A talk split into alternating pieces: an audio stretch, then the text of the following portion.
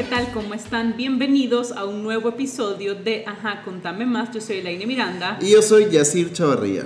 Hoy vamos a estar hablando sobre un término que nos introdujeron en el episodio de la semana pasada con Carla Chávez mientras estábamos platicando. Usó un término que nos llamó la atención, decidimos dar una, una investigada y buscar a una persona que nos pudiera hablar más de este tema y es... Infoxicación.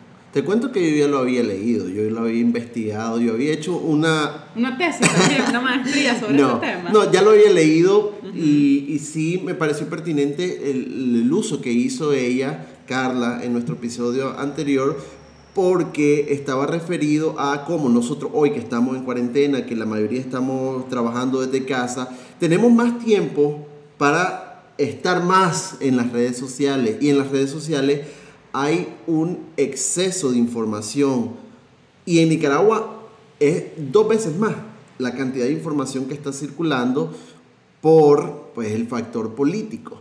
¿no? Porque no solo es la incidencia de la pandemia, sino cuánto está haciendo o no está haciendo el gobierno para hacer una gestión responsable de, eh, y, atención ¿no? de, de prevención a, eh, al COVID. Y yo me quedé pensando y decía, sí, pues, yo, me despierto y me voy a Twitter. Eh, me, me, duermo y leo qué hay de nuevo todo el día, hago pausas para estar leyendo. Entonces llegó un momento y ya yo topé hace como, que habrá sido? Dos, tres días y dije, ya, suficiente. Y yo creo que también en el caso particular de los nicaragüenses es algo que, que, que, no es nuevo, nada más por, por la pandemia del coronavirus, sino que llevamos dos años de eso. O sea, no es que no leyéramos noticias, ¿verdad? Y que no estuviéramos informados, sin embargo, a raíz de lo que sucedió en abril 2018 y todos los meses, y bueno, ya dos años llevamos en, en, en esto, empezamos a estar más conectados, sobre todo en, Twitter, leyendo un montón de cosas, retuiteando un montón de cosas que, que, muchas veces, yo diría que la mayor parte de las veces ni siquiera era cierto, no eran cosas confirmadas, pero era como un necesito saber, necesito replicar esta información y necesitamos hacer algo al respecto, pero si no sabemos, entonces no podemos hacer nada. Y ahorita con todo lo que está pasando, entonces vuelve a llover sobre mojado con este tema de la infoxicación y entonces continuamos tratando de estar siempre informados, pero la realidad es que qué tan informados estamos realmente si lo que estamos leyendo no es real. Exactamente, no solo es estar o no estar informado, sino cómo procesamos la información que circula. Y mucha de ella circula a través de WhatsApp, ¿no? Las famosas cadenas, los reenviados de... Eh, acaban de descubrir la cura del COVID. Sí. O en Nicaragua, hasta de, se acaba de morir el presidente Ortega. Entonces, no solo estamos infoxicados, es decir, intoxicados de mucha información, sino que también hay muchísimas personas que no tienen la oportunidad de tener acceso a las, a las nuevas tecnologías de información eh, para corroborar qué es cierto y qué no. Entonces puede ser, por ejemplo, mi mamá se cree casi todo lo que recibe a través de las cadenas de Sobre WhatsApp. Sobre todo WhatsApp, exacto. ¿verdad? Entonces mira, no, no, tal vez no lo comparte diciendo que es cierto, pero lo comparte como para decir, esto seguramente está sucediendo. Y tienen que saberlo ustedes. Exacto, entonces, ¿cómo evitar, o primero, cómo, la, la, la, la gran pregunta, ¿cómo reducir el riesgo de, de intoxicarnos? O sea, de sentir que ya no más. Y segundo, ¿cómo evitar caer en, la, en, la, en, las noticias, a creer las noticias que no tienen eh, pues, las características para, para ser fiables, ¿no? la información que ahí está. Entonces ahí estábamos, la él y yo, y dijimos, deberíamos de conversar sobre esto. ¿Y quién más que con Cindy, regidor? Que eh, quien es una periodista súper buena, eh, la, la, conocimos igual hace, hace varios años, compartimos eh, algunos proyectos en común y, y también es, buena amiga de una amiga de nosotros, que estuvo Así con es. nosotros en un live uh, esta semana en Origami Brand Studio. Es la presentada Cindy. Bueno, yo antes de presentarla, difícilmente si estás en Nicaragua no sabes quién es Cindy Regidor. O sea, yo creo que, que, que es un nombre que, que, todos conocemos muy bien. Pero yo quiero contar que yo conocí a la Cindy, bueno, la conocí virtualmente por ahí del 2012, cuando yo estaba estudiando en Taiwán y estaba comenzando con todo el blog de Plata con Plática, de pronto recibí, sinceramente no me acuerdo si fue un mensaje por Facebook o un correo o algo, pero empecé una comunicación con Cindy alrededor de, las finanzas personales y ella me decía, hagamos un programa en primera hora. Y eh, la diferencia horaria era brutal, eran 14 horas, entonces para que fueran eh, la, creo que lo habíamos quedado hacer como a las 8 y media de la mañana, o si era después, eran como las 10 de la mañana, una vez que el programa había terminado, no me acuerdo, pero eran como las 12 de la noche, una de la mañana, mi hora para poder hacerlo y hacer la prueba, y fue imposible hacerlo porque eh, la velocidad de internet que había en Taiwán y la, y la velocidad de internet que había en Nicaragua, al menos en aquel momento, lo hacía un desastre, no escuchábamos absolutamente nada, lo dejamos en pausa y cuando regresé a Nicaragua, eh, mi primera experiencia en la televisión fue en Canal 2, fue en primera hora y fue precisamente con la Cindy. O sea, toda mi trayectoria en la televisión realmente comenzó porque digo que la Cindy tiene mucha visión y vive en el tema de las finanzas personales, un tema sumamente importante. Es una casa talento la Cindy. Es una casa talentos. Eh, pero bueno, eh, Cindy es una periodista y bueno, presentadora nicaragüense, tiene más de 10 años de experiencia en prensa escrita, televisión y medios digitales. Tiene además una especialización en producción audiovisual y una maestría en medios de comunicación, estudios de paz y conflictos de la Universidad para la Paz de las Naciones Unidas. Eh, actualmente es corresponsal de France 24 en español en San José, en Costa Rica, y forma parte de diversos medios digitales como Confidencial, New, Esta Noche, Esta Semana, eh, y muchas cosas más. Entonces, no, no, nos pareció que no había una mejor persona para, para tocar este tema de la infoxicación que Cindy, así que gracias Cindy por tomarte un tiempo después de, de, tanto que haces realmente eh, para platicar un rato con nosotros y compartir con, pues, con la audiencia de Ajá, contame más sobre este tema y cómo podemos también cuidar un poquito nuestra mente, porque esa es la realidad, o sea, no es nada más un tema de difundir eh, información que, que, que tal vez no es cierta, pero también el daño que nos hacemos mentalmente. Gracias, Elaine y Yacir, qué bonita presentación. No me acordaba, Elaine, que... De verdad cuánto tiempo. Sí sabía que, que pues, ya habíamos un largo camino recorrido, pero no, no, no dimensionaba cuánto tiempo había pasado. 2012, imagínate. También es parte de, tu comienzo en este tema de las finanzas personales en Nicaragua. Eh, gracias por la invitación, un tema que a mí me parece sumamente importante.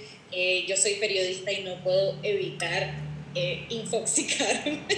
Todos los días eh, tengo que monitorear las noticias de Nicaragua, de Costa Rica, donde vivo y del mundo. Sin embargo, creo que es bien importante eh, que las personas tengamos las herramientas para aprender a lidiar con esa cantidad de información y lo más importante, importante distinguir entre información verdadera y verificada e información falsa que en estos días abunda. Totalmente de acuerdo.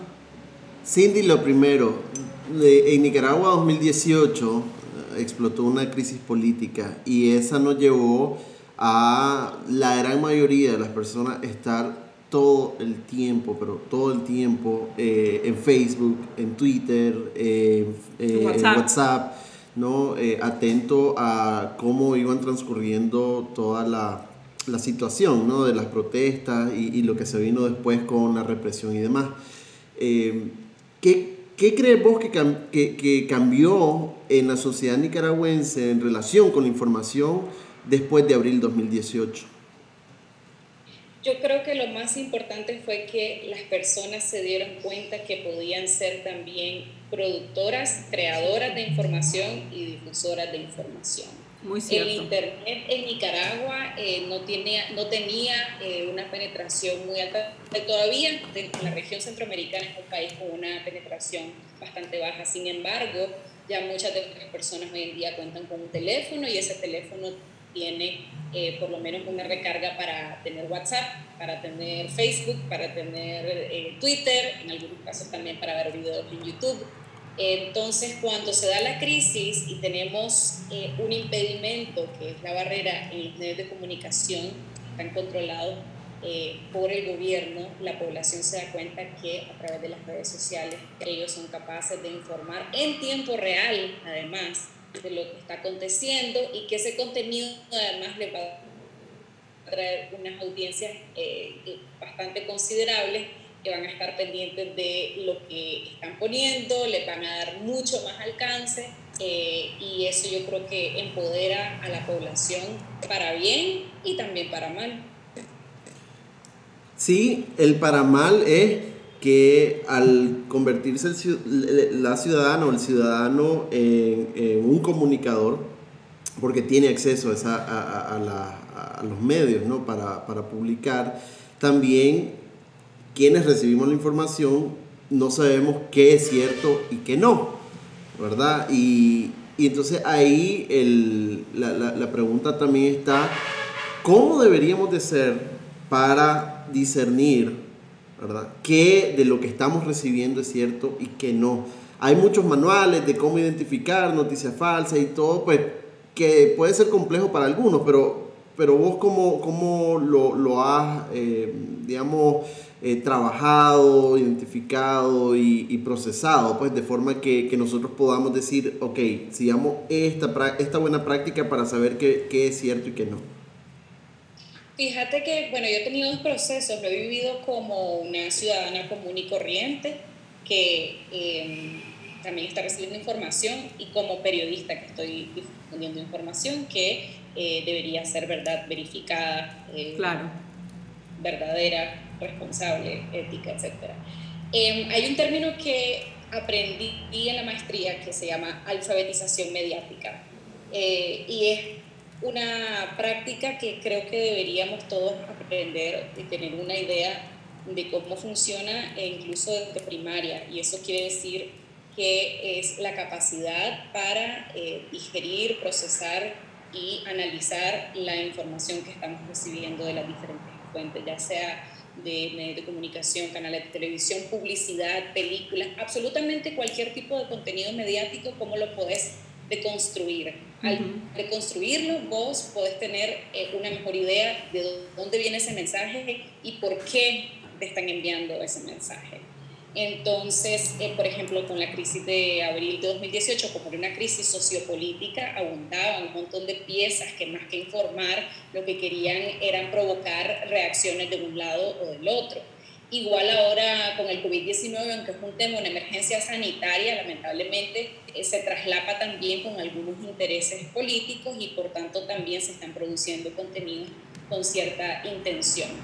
Eh, yo creo que lo más importante es tener esa capacidad y eso uno lo va haciendo, eh, lo va construyendo con la práctica. Eh, primero que todo, importantísimo chequear cuáles son las fuentes que están consumiendo todos los días en Internet sobre todo en redes sociales, en Facebook o en WhatsApp con las cadenas, es muy fácil que te lleguen información de todo tipo, ¿verdad? O sea, tenemos desde las tías en WhatsApp que te comparten las cadenas sobre los secretos para curarte de COVID-19 hasta portales en Internet que se llaman a sí mismos eh, medios de comunicación o plataformas de, de, comunicación formales y que tal vez más que todo son blogs eh, controlados por una o dos personas que no tienen la capacidad para confirmar y verificar eh, información importante.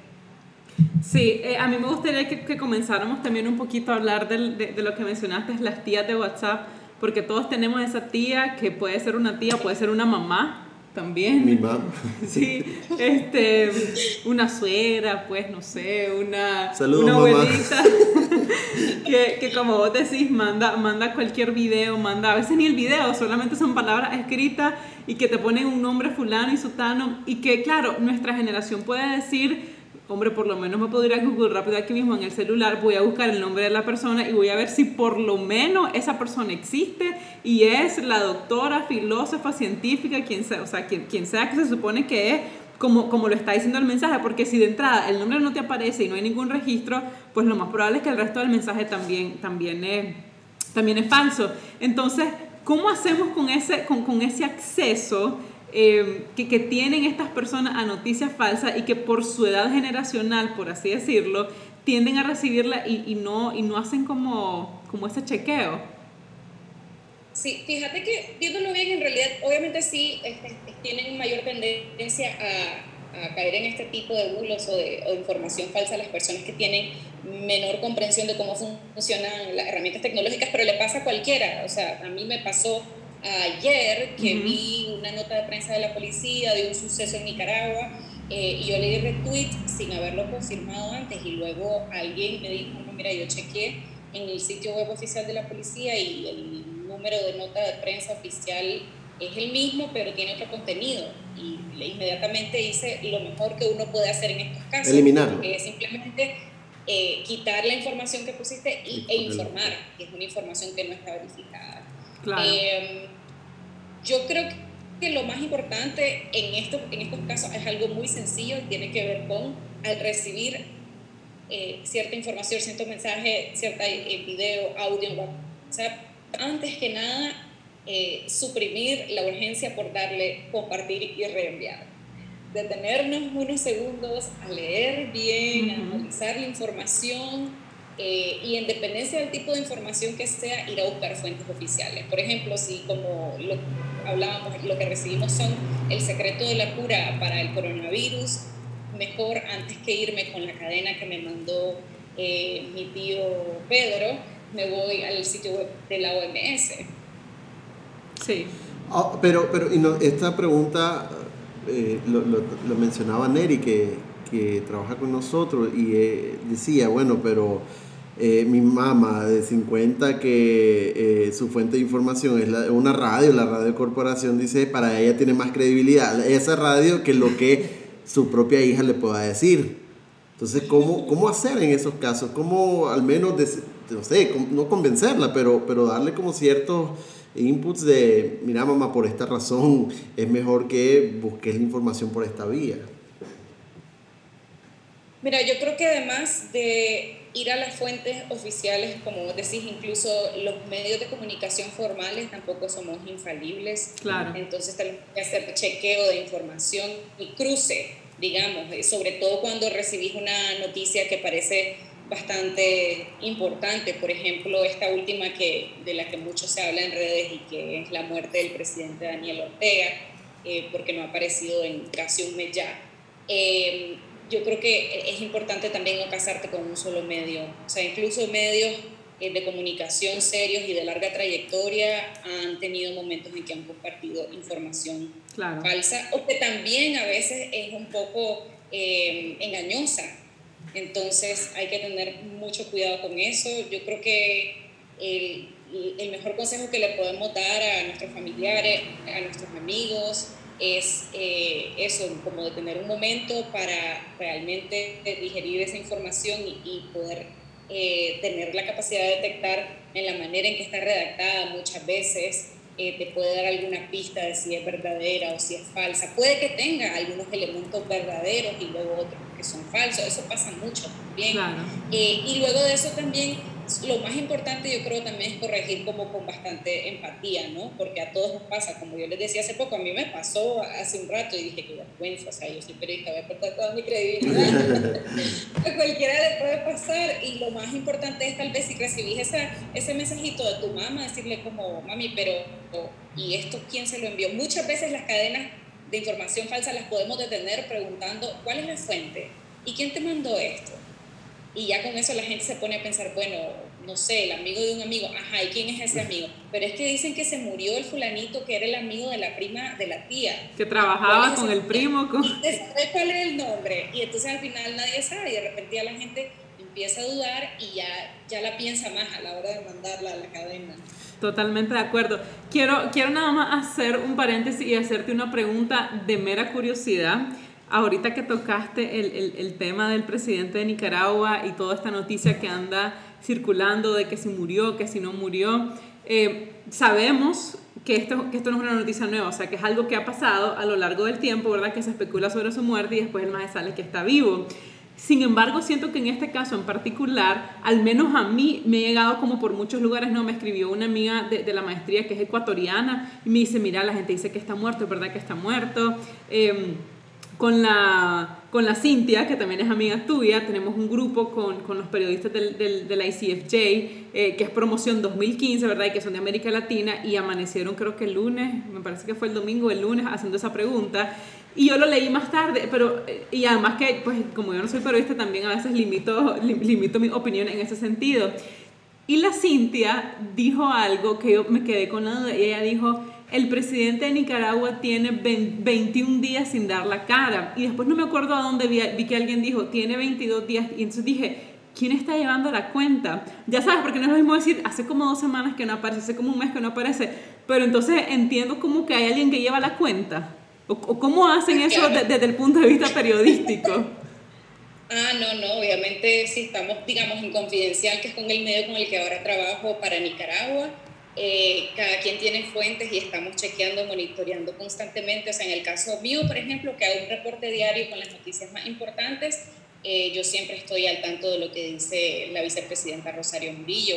Eh, sé cuando manda saludos del presidente Daniel, cuando anunció, por ejemplo, que iba a tener una conferencia virtual del SICA. Entonces, esa fue la última vez que se le vio, no ni siquiera en persona, sino a modo virtual. Y antes de eso fue por el traspaso eh, que hubo de mando, o no traspaso, porque en realidad fue eh, reendoso de poder al jefe del ejército. Entonces de ahí, esa es la fecha por la cual ya vamos a contar que va a llevar casi un, mes, De, no, salir eh, públicamente Daniel Ortega. Y ese es el trabajo de los periodistas, o sea, es difícil, no vengo a quejarme, pero es complicado en ese sentido que no podemos eh, desinfoxicarnos, pero precisamente es que ese es nuestro deber, poder contar las cosas con ese rigor, porque en ese rigor y en, ese, en esos pequeños detalles es donde también está la diferencia a la hora de producir eh, noticias de calidad. Cindy, yo, yo trabajo con, con, algunas organizaciones que pues también tengo que leer y mantenerme actualizado. Pero mira, o sea, yo, yo muchas veces es como, es que no, ni siquiera quiero, quiero leerlo. ¿Cómo haces vos para digerir todas esas noticias que tenés que sí o sí, ¿verdad? Leer por fuentes que vos sabés que no son creíbles, pero que tu labor y tu deber es ir, ¿no? Y leerlo. ¿Cómo las descartás? ¿Qué seleccionás? ¿Verdad? ¿Qué, unos tips eh, tuyos o, qué, qué, es lo que vos seguís, cuál es el manual, el paso a paso que vos seguís para poder, pues, hasta por salud mental, ¿verdad? No, no dejarte eh, eh, tocar, pues, porque sí, son una profesional periodista, pero también son una ciudadana, entonces, ¿cómo hacer? Fíjate que, bueno, mira, un consejo que yo le doy siempre a mi mami, que se pone bastante nerviosa con las crisis como esta que estamos pasando ahorita, es eh, en el caso del ciudadano común y corriente, dosificar eh, la cantidad de veces al día que está informándote, escoger una fuente eh, de información que sea verificada y que además te trate de contar las noticias de una manera bastante balanceada y bastante moderada en el sentido de que no tenga, digamos, toques sensacionalistas que muchas veces lo único que hacen es producir ansiedad y que no te dan eh, mayor información o no te aportan algo más allá que eso, que, que el sentimiento de incertidumbre. Eh, yo creo que eso es lo más importante, eh, escoger con pinzas unas 3, 4, 5 fuentes de periodistas o de medios de comunicación que consideres que son los que realmente te están dando información para mantener más tranquila en el sentido de lo posible y que no te esté produciendo más bien una cantidad de ansiedad por las cosas que no puedes controlar. Y En el caso mío, periodista es distinto, ¿verdad? Sí, sí. Eh, em, pero sí trato de, escoger igual, o sea, yo igual estoy en Twitter todo el tiempo, que es donde siento que es como, como que hay más inmediatez, pero incluso necesito escoger qué leer y qué no leer. Entonces hay cosas que, por ejemplo, guardo para leer después hay otras cosas que obviamente son más de inmediato, las alertas sirven muchísimo. Eh, y luego si también tenés espacio, tal vez como hacer como una especie de, de clasificación entre las noticias que debes leer de inmediato porque son última hora, eh, las noticias que te van a aportar en cuanto a contexto y las noticias que son tal vez más como anecdóticas y que te van a dar una idea más como la perspectiva humana, más testimonial y que te van a dar eh, otra, otra perspectiva así de, de, lo que está pasando en el mundo. Sí. Y bueno, obviamente también hay que dejar espacio para memes y así. Mira, en, en, lo que decías de, de, dosificar, o sea, ese, ese es como, como la recomendación más sana realmente.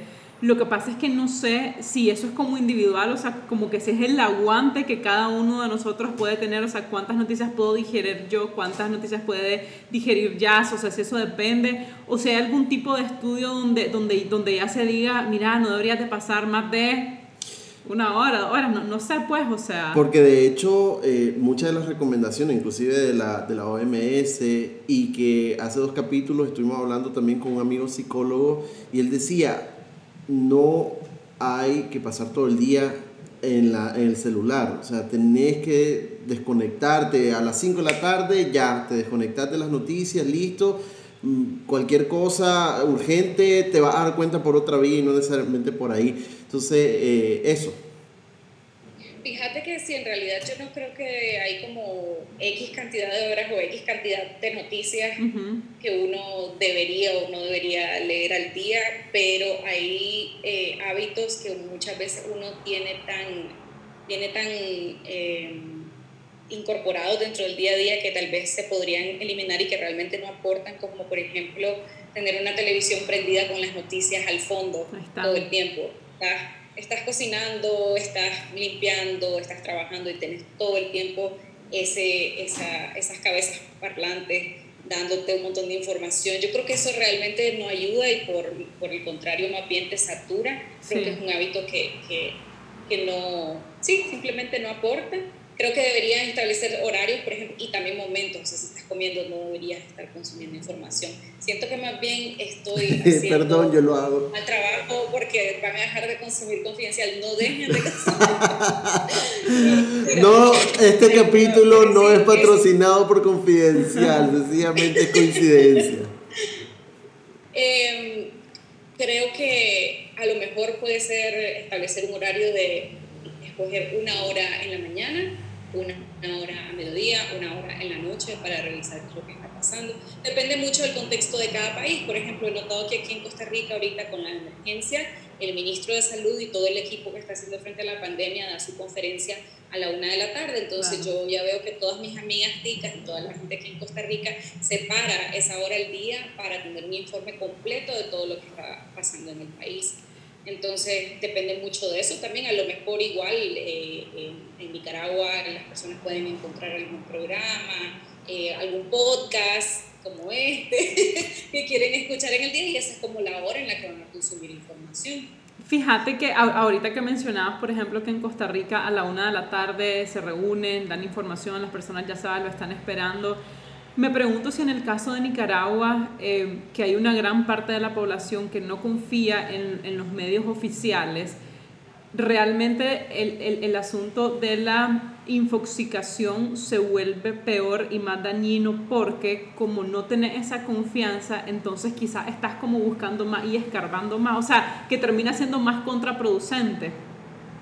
Uy, sí, no, yo creo que sí, definitivamente. La primera dama y vicepresidenta muchas veces, ya como tres, cuatro veces ha hablado de este tema y dice que hay mucha gente que quiere difundir información falsa y que eso eh, em, pues, eh, afecta a la salud mental de las personas. Tiene toda la razón, tiene toda la razón, pero eh, realmente es complicado cuando tenés autoridades que están subestimando a la población y no le dan información porque creen que al dar información entonces le vas a causar alarma y pánico.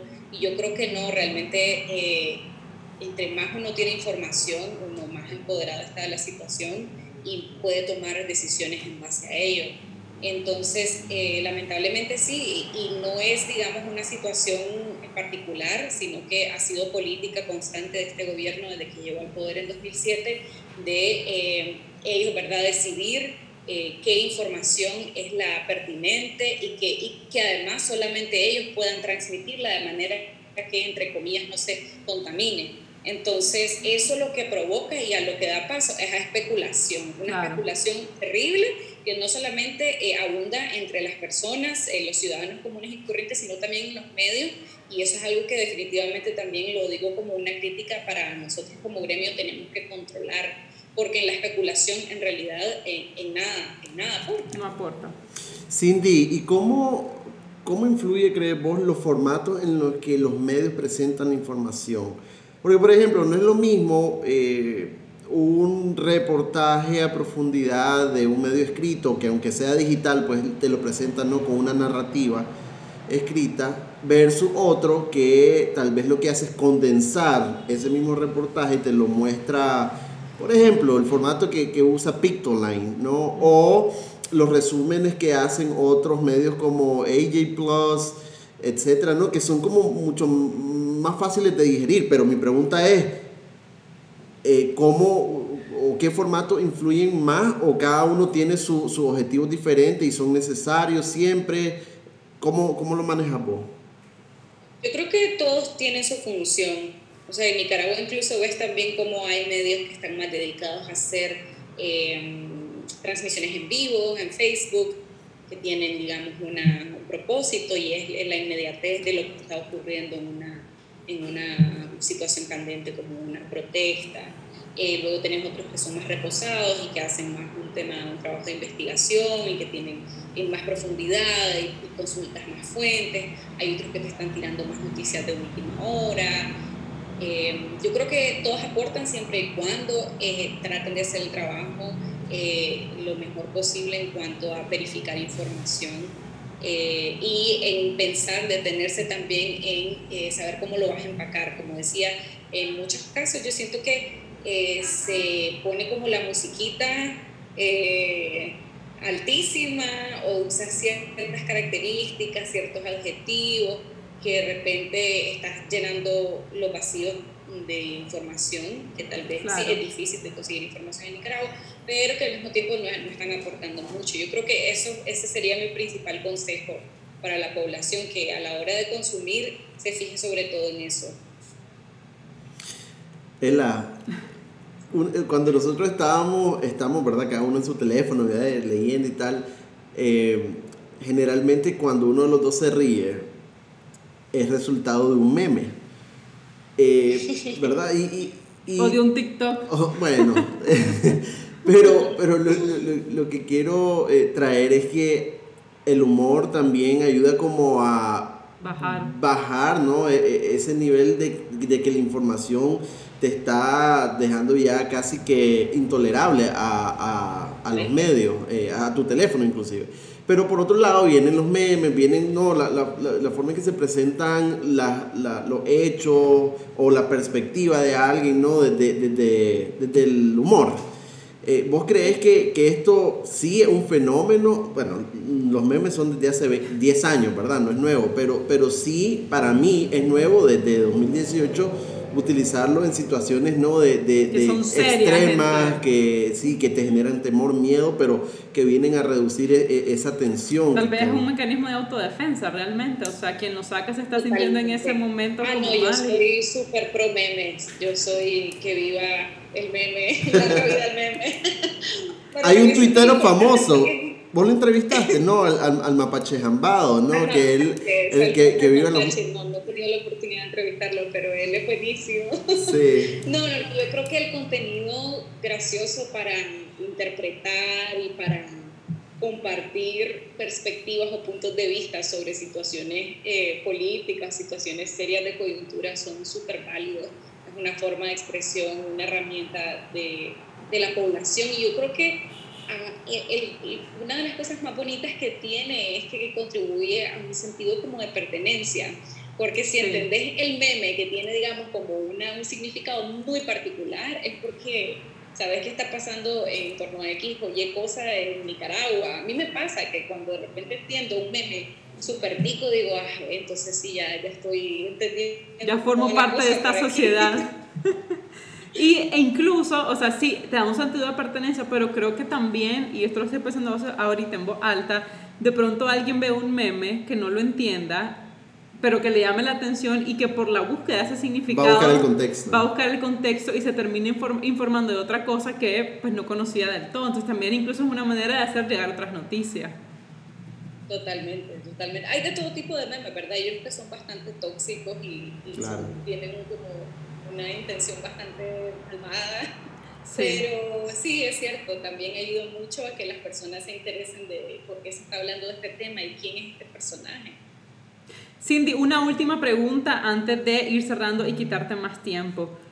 Como periodista, y como consumidora de información, a vos, digamos, estoy pensando en tu familia, en tus amigos más cercanos, sos, digamos, más buscada que una persona promedio, o sea, que ya, que yo, por ejemplo, para saber de noticias, por ejemplo, salió X cosa, le voy a preguntar a la Cindy para que me diga si es cierto, porque ella debe estar más informada que yo y por lo tanto, de cierta manera, pues estás como más atiborrada de información, ¿no? Porque no es nada más lo que vos lees, sino lo que te, lo que te mandan los demás. Supongo que igual que como cuando eh, se anuncia de que vas a quebrar un banco y te escribe Ah, sí. todo el mundo, ¿es verdad esto? Bueno, sí. Pero la podrías dejar contestar. Perdón, perdón, Cindy. Ajá. No, no, no, sí, me pasa bastante. eh, me pasa bastante que también me dicen, mira, fíjate que me di cuenta que en, el- mi barrio, eh, como a las dos cuadras, se llevaron a un muchacho porque le dio tos, pues para que vos investigues Ah, ahí. claro, claro, Inspector Bueno, Gadget, vos vas a llegar ahí. En, en muchas, yo primero que todo creo que es importante aprender a decir no sé, que eso es algo que a veces a los niños nos pasa, que no Sí. podemos decir no sé. Algo tenés que decir. da pena, entonces inventamos. Es como, ah, sí, sí, yo, yo vi a ese muchacho, Carlos, creo que era que se llamaba. Entonces, uno, eso, como combatir la urgencia por decir cualquier cosa, entonces no decir nada, es mejor no decir nada, mejor decir, fíjate que no lo sé, fíjate que lo voy a averiguar. Eso es algo que yo como trato de siempre y les recomiendo a todo el mundo que lo haga. Eh, de toda la información que mandan también yo creo que lo más importante es aprender a eh, desechar, desechar, desechar, desechar.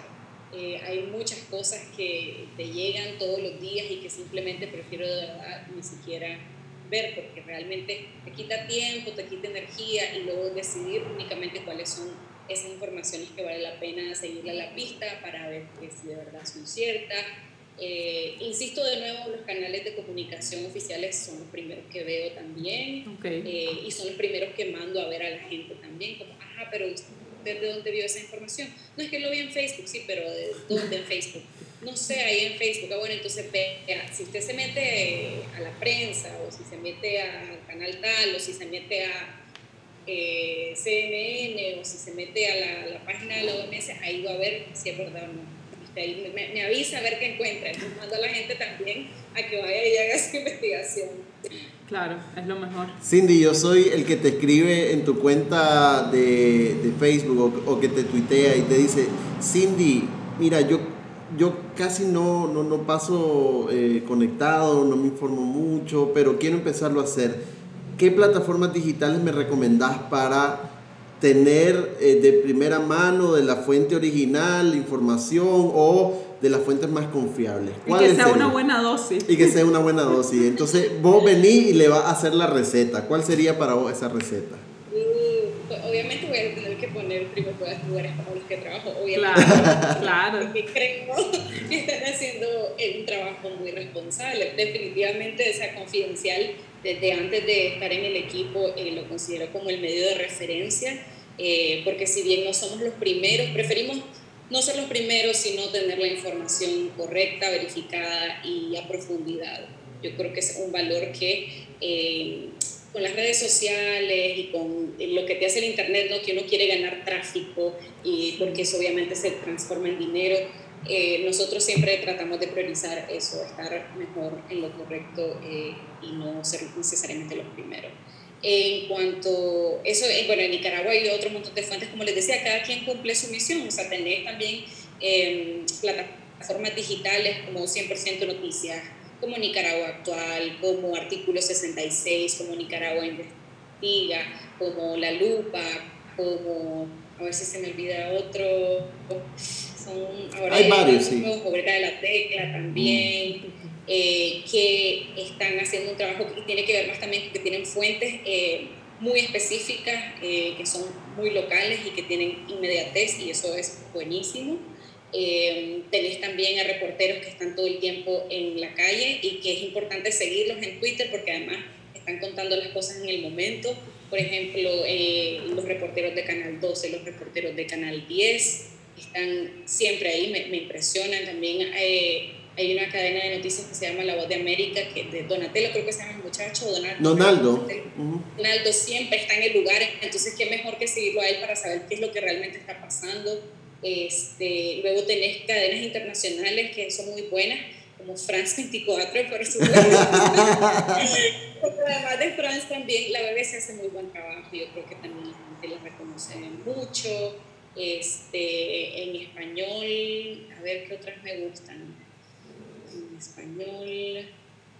Eh, y si, y si te, te, te, pregunto, me voy, me voy a mantener informado todos los días, ¿lo voy a hacer en Twitter o en Facebook? Fíjate que yo prefiero Facebook. Prefiero Facebook porque si seguís a las personas adecuadas va a tener eh, un buen filtro de cuáles son, digamos, los, eh, las noticias que están cayendo en el momento. Lo, lo, importante es hacer una buena curación de a qué personas quieres seguir para ver eh, qué tweets quieres que te estén apareciendo en el instante en que abrís la aplicación. En Facebook es más mixto, es más de cosas familiares. Entonces preferís Twitter. ¿Perdón? ¿Preferís Twitter? Prefiero Twitter. Ah, es que había dicho Facebook y dije que raro. Ah, no, perdón, Twitter. En Twitter. Twitter es más inmediato y eso, sí, es una buena curación de a quienes quieres tener en tu feed es súper bueno. Mientras que Facebook es eso, más como para informarte, eh, sí de noticias, pero también de qué está haciendo tu familia, lo cual está bien, o tus amigos, y a dónde fueron, y esto y lo otro pero eh, es más mixto, pues. Sí, hay, hay, una broma, ¿no? De, de, también del WhatsApp de la familia, no, no una broma nuestra, pues, pero lo he leído en varios lados del WhatsApp de la familia donde la tía dice, ya se dieron cuenta, acabo de leer tal cosa que sucedió ayer, que nos dimos cuenta que nos usamos Twitter ayer, ¿verdad? Entonces, es como el, el, el Facebook es como el Internet Explorer de, de, de las redes sociales. Sí. Eh, sí, bueno, Cindy, ya para ir cerrando entonces, eh, algunos consejos finales que tengas para evitar la infoxicación y para reducir el, la ansiedad, sí, la ansiedad de, de, de, estar buscando información. Yo creo definitivamente un número uno, dosificar la, eh, los momentos de información al día y la cantidad de información al día. Eh, número dos, eh, controlar la urgencia por compartir información que muchas veces viene sin fuente, eh, que no sabemos quién la generó. Eh, número tres, tener eh, seleccionado esos eh, medios de comunicación eh, en los que podemos confiar y aún así no confíen únicamente en uno de ellos, también siempre de doble chequear. además de los medios de comunicación, hay otras fuentes que vale la pena visitar que te van a dar una información más completa que la que puedes encontrar en los medios, que son ya los sitios web especializados. También importante eh, aprender a cultivar eh, ese hábito de ir un poquito más allá, sobre todo en los temas que nos interesan. Eh, siempre cuestionarlo todo, yo creo que eso al final eh, es un consejo bien importante, cuestionen absolutamente todo, si una cifra les parece rara, eh, si una, una, una declaración de una fuente, alguna frase les parece extraña, vayan a chequearlas dos veces en Google, pueden hacer. Las imágenes y los videos también muchas veces son de otros países, eh, véanlos bien, eh, contrastenlos si lo han sacado en otro medio, que dicen quién es esta persona. Eh, eso es lo más importante, cuestionarlo absolutamente todo, incluido, incluido los medios. Ok, bueno, muchísimas gracias Cindy por tomarte el tiempo de compartir con nosotros sobre la infoxicación y para cerrar, eh, ¿Dónde te pueden encontrar las personas? ¿Dónde te pueden seguir para, para evitar estar siguiendo a, por, por un montón de lados a un montón de medios y tener noticias más, más certeras, más apropiadas? Y, y confiable. En Twitter estoy en eh, arroba Cindy Regidor, uh -huh. en Facebook también como Cindy Regidor, en Instagram también como Cindy Regidor. Eh, así que nada, más bien gracias a ustedes por haberme invitado este, ah, bueno, importantísimo también chequear las fuentes oficiales, ¿verdad? Que muchas veces a veces se pasan los pantallazos, eso pasa muchísimo y la gente cae muchas veces por estos pantallazos. Entonces vayan siempre, cuando les caigan esos pantallazos, vayan a ver la fuente original, a ver si de verdad esa información estuvo publicada en algún momento o no. Eso solo antes que, que nos vayamos. Pero nada, gracias, espero que les haya sido útil. Eh, estoy segura que hay muchas cosas más eh, que pude haber dicho y que se me escaparon, pero yo creo que lo más importante es que hayan plantado ustedes con, con esta entrevista y con esta intención la importancia eh, que las personas deben tener en cuenta a la hora de entrar a informarse. De acuerdísimo. Muchísimas gracias a vos eh, por la disposición, por el compartir, por tu honestidad. Eh, y ojalá esto nos ayude a todos, no nada más a los nicaragüenses, pero a la sociedad en general, a bajarle el gas, a bajar los niveles de estrés que estamos teniendo por querer estar conectados, hiperconectados todo el tiempo y querer saberlo todo en el instante, cuando probablemente la mayor parte de lo que estamos consumiendo ni siquiera es real. Sí. Muchas gracias, Cindy. Eh, te vamos a seguir en tus redes sociales. Quienes escuchen, síguenla para sí estar bien informado y sí de hacerlo dosificadamente. Y por supuesto que eh, hay que, hay que procurar, como dice ella, bajarle el gas a estar conectado y a que eh, no creer, o sea, que es algo muy importante. Todo lo creemos, no, no todas las personas, ¿verdad? Pero terminamos creyendo lo que queremos creer y no lo que deberíamos de objetivamente eh, pues procesar y para de esa forma eh, decir si sí es información certera o no. Muchas gracias Cindy, nos vemos. Nos vemos. Este ha sido el episodio número 16 de la tercera temporada de Ajá, Ajá contame más.